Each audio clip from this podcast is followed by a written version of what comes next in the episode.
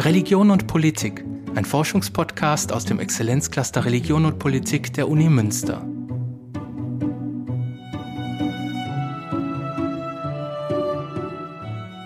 Die Erinnerung an die eigene Geschichte ist seit jeher Bestandteil jüdischen Lebens.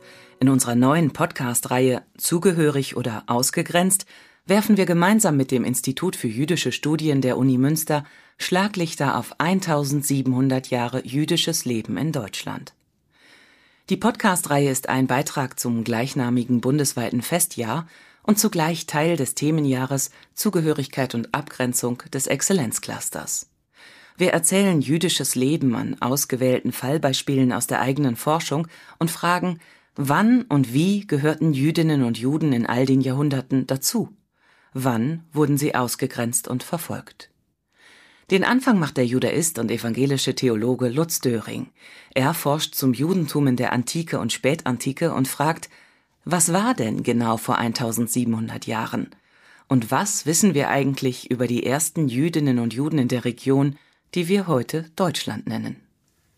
In diesem Jahr feiern wir 1700 Jahre jüdisches Leben in Deutschland. Worauf basiert dieses Jubiläum? Wenn wir zurückrechnen, führt uns das ins Jahr 321.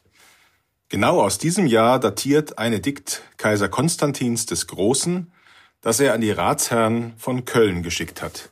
Es ist aufbewahrt in dem mehr als 100 Jahre später zusammengestellten Codex Theodosianus, einer wichtigen Sammlung kaiserlicher Edikte als Zusammenfassung des römischen Rechts. Im Bild sehen Sie die Abschrift dieses Edikts in einer Handschrift des Codex Theodosianus aus der Vatikanischen Bibliothek. Das Edikt, es wird gezählt als Codex Theodosianus 1683, lautet in deutscher Übersetzung, durch allgemeines Gesetz erlauben wir allen Stadträten, dass Juden in den Stadtrat berufen werden. Doch damit ihnen, das heißt den Juden selbst, etwas von der bisherigen Regelung als Trost verbleibe, lassen wir mit einem dauernden Privileg zu, dass je zwei oder drei von ihnen mit keinen Berufungen belastet werden. Was ergibt sich aus diesem Edikt?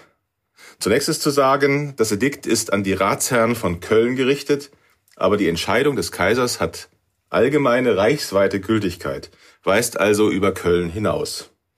Den Ratsherren in Köln und anderswo wird erlaubt, Juden in den Stadtrat zu berufen. Zugleich verleiht der Kaiser das dauernde Privileg, dass je zwei oder drei Juden nach der bisherigen Regelung von einer Nominierung verschont werden. Welche konkrete Situation wird hinter dieser merkwürdigen Doppelbestimmung erkennbar? Die Berufung in den Stadtrat war eine sehr kostspielige Angelegenheit. Sie erforderte ein riesiges Vermögen, denken Sie an das zigfache des Jahreslohns eines Legionärs. Sie erforderte außerdem eine hohe Aufnahmezahlung und die Bereitschaft, für den Ausfall von Steuern und anderen Abgaben mit dem eigenen Vermögen aufzukommen. Die Kaiser Septimius Severus und Caracalla hatten Juden schon um 200 erlaubt, Ehrenämter zu übernehmen, aber so heißt es in der Verfügung weiter, sie haben ihnen damit auch diejenigen Notwendigkeiten aufgeladen, die ihren Glauben nicht verletzen. Damit knüpften diese beiden Kaiser an die Privilegien an, die den Juden seit der Zeit Cäsars gewährt worden waren und die die Befreiung von Vorgängen betrafen, die mit einem Leben nach dem jüdischen Gesetz nicht vereinbar waren. So mussten Juden zum Beispiel am Freitagnachmittag oder am Schabbat nicht vor Gericht erscheinen, sie waren auch vom paganen Opferkult befreit und durften sich am Schabbat ungestört in ihren Gebetsräumen versammeln. Juden konnten somit nach der Verfügung der Kaiser Septimius Severus und Caracalla in den Stadtrat berufen werden. Sie waren aber zum Beispiel von den Opferhandlungen, die am Beginn jeder Ratssitzung stattfinden, ausgenommen. Trotzdem war die Berufung in den Stadtrat für Juden ein zweischneidiges Schwert. Sie bedeutete zwar zum einen die Zugehörigkeit zur lokalen Elite, zum anderen aber eine oft unwillkommene finanzielle Last. So empfiehlt Rabbi Jochanan, ein palästinischer Gelehrter des dritten Jahrhunderts, den Juden, die zu Ratsherren berufen werden, über den Jordan ins Ausland zu fliehen. wenn sie dich für den Stadtrat nominiert haben, sei der Jordan deine Grenze. So heißt es im Jerusalemer Talmud Moed Katan 2.3. Bei weitem nicht alle Juden waren an der Mitwirkung im Stadtrat interessiert, so wie umgekehrt auch die Räte nicht unbedingt an den Juden mit ihrer eigenen religiösen Praxis interessiert waren. Daher blieben Juden im Stadtrat zunächst die Ausnahme. Im Verlauf des dritten und zu Beginn des vierten Jahrhunderts aber verschlechterte sich die wirtschaftliche Lage im Römischen Reich. Auch begüterte Grundbesitzer hatten empfindliche Einbußen hinzunehmen und immer weniger von ihnen waren bereit, wegen der enormen wirtschaftlichen Last des Amtes Ratsherrn zu werden. So dünnte auch der Stadtrat des spätantiken Köln zunehmend aus, der vorher üblicherweise an die 100 Mitglieder umfasst haben dürfte.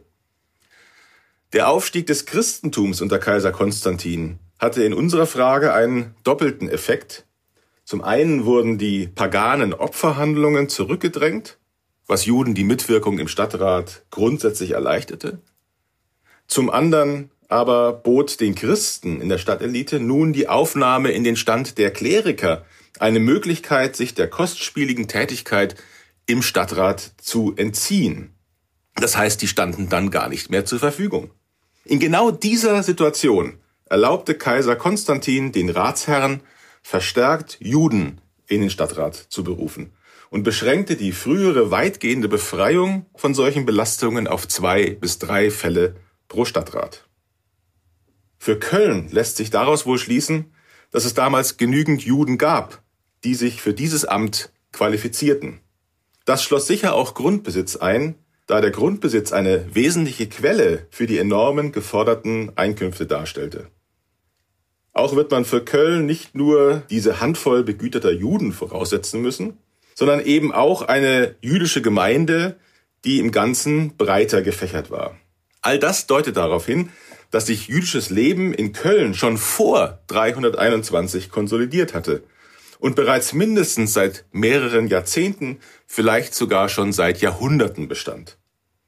Wenn wir also in diesem Jahr 1700 Jahre jüdisches Leben in Deutschland feiern, orientiert sich das nur am gesicherten Minimum.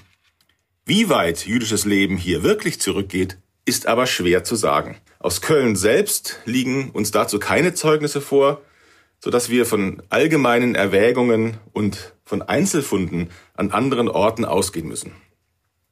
Grundsätzlich ist festzuhalten, dass die Ankunft von Jüdinnen und Juden im Westen und dann im nordalpinen Raum, um den es uns hier geht, unmittelbar mit den Römern zu tun hatte. Jüdinnen und Juden kamen als Gefangene und Sklaven der Römer im Gefolge der beiden judäischen Kriege, also 66 bis 70 und 132 bis 135 nach Rom. Manche Juden mögen ihnen als Händler bereits vorausgegangen sein, andere folgten später noch nach. Mit den Römern kamen dann Jüdinnen und Juden auch in die nordalpinen Provinzen und damit auch in den heute deutschsprachigen Raum. Die archäologischen Funde, die auf ihre Anwesenheit deuten, sind spärlich und verstreut. Im nordalpinen Raum umfassen diese, anders als etwa im Osten, bislang für die gesamte Spätantike keine Synagogenbauten. Da hat man bislang nichts eindeutig Identifizierbares gefunden, sondern sie beschränken sich auf Kleinfunde. Immerhin weisen diese Kleinfunde auf verschiedene soziale Schichten hin und sind daher eine wichtige Ergänzung zum Kölner Befund. Ich muss mich hier auf ganz wenige Beispiele beschränken. In Nyon am Genfer See hat man vor einigen Jahren eine aramäische Inschrift gefunden, deren Schriftformen vielleicht ins zweite Jahrhundert zurückgehen. Diese Inschrift war in den Putz eingraviert, ein Graffito. In Halbturn an der Grenze zwischen Österreich und Ungarn kam in einem Kindergrab ein Goldamulett zum Vorschein, das mit dem hebräischen Text des Höre Israel, des Schma Israel, Deuteronomium 6.4, in griechischer Umschrift beschrieben war und aus dem dritten Jahrhundert stammt. Beide Texte wurden wahrscheinlich von Juden gefertigt. In Trier und Augsburg hat man Fragmente von Öllampen mit Darstellungen des siebenarmigen Leuchters gefunden, der Menorah. Und diese Lampen datieren in das vierte bis fünfte Jahrhundert.